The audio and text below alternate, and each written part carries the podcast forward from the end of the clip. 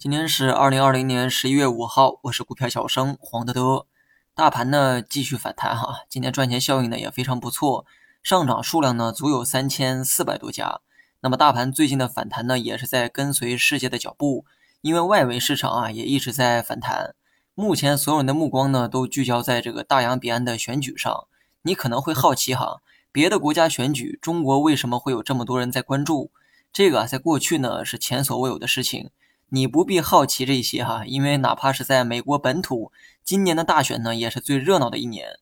今年参与选举的人数啊是最多，而且大金毛的对手也就是拜大叔，创下了历史中获得选票最多的记录，足见选民的热情之高哈。昨晚呢，拜大叔啊实现了弯道超车，但是大金毛呢必然会用现有的职权为自己创造有利的条件，所以呢胜负啊仍存在变数。对于国人来说呢，本次选举啊，就当做是选秀看就好。或许呢，有很多人希望拜大叔能够获胜，毕竟大金毛过去几年的行为啊，实在呢没留下好印象。但我觉得谁获胜啊，都不会改变问题本身。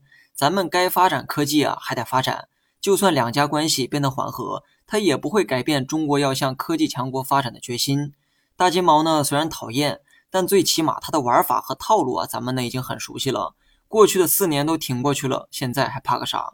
如果说拜大叔能获胜，那么你可以期待他会做出有利于我们的一些举措，但你又如何保证他不会变本加厉的去做大金毛未完成的遗憾呢？那么说这么多呢，就是想强调一个观点：不论对方国家谁当老大，我们所要这个经历的、面对的、克服的东西不会发生变化，只不过说有些事情啊会提前遇到，有些延后发生而已。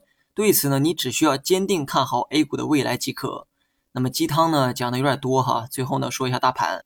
最近呢，我一直在强调看反弹这个观点呢始终不变哈。那么每当市场涨一点，总有人啊开始猜测何时见顶。我呢真心觉得散户命苦啊都是自找的，苦日子里盼望好日子，好日子里又想着苦日子。我呢一直在强调哈，技术分析呢从来不做预判。你目前看到的市场行为，就是对你最直接的启示。没看到回调，你就别预期回调。之前呢一直在反弹，那你就继续看反弹。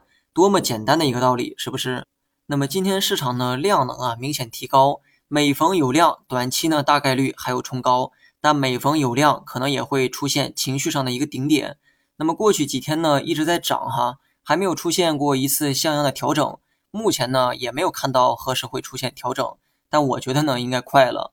整体预期反弹的观点始终不变。从大盘周 K 线来看，目前呢属于从下轨朝上轨反弹的阶段。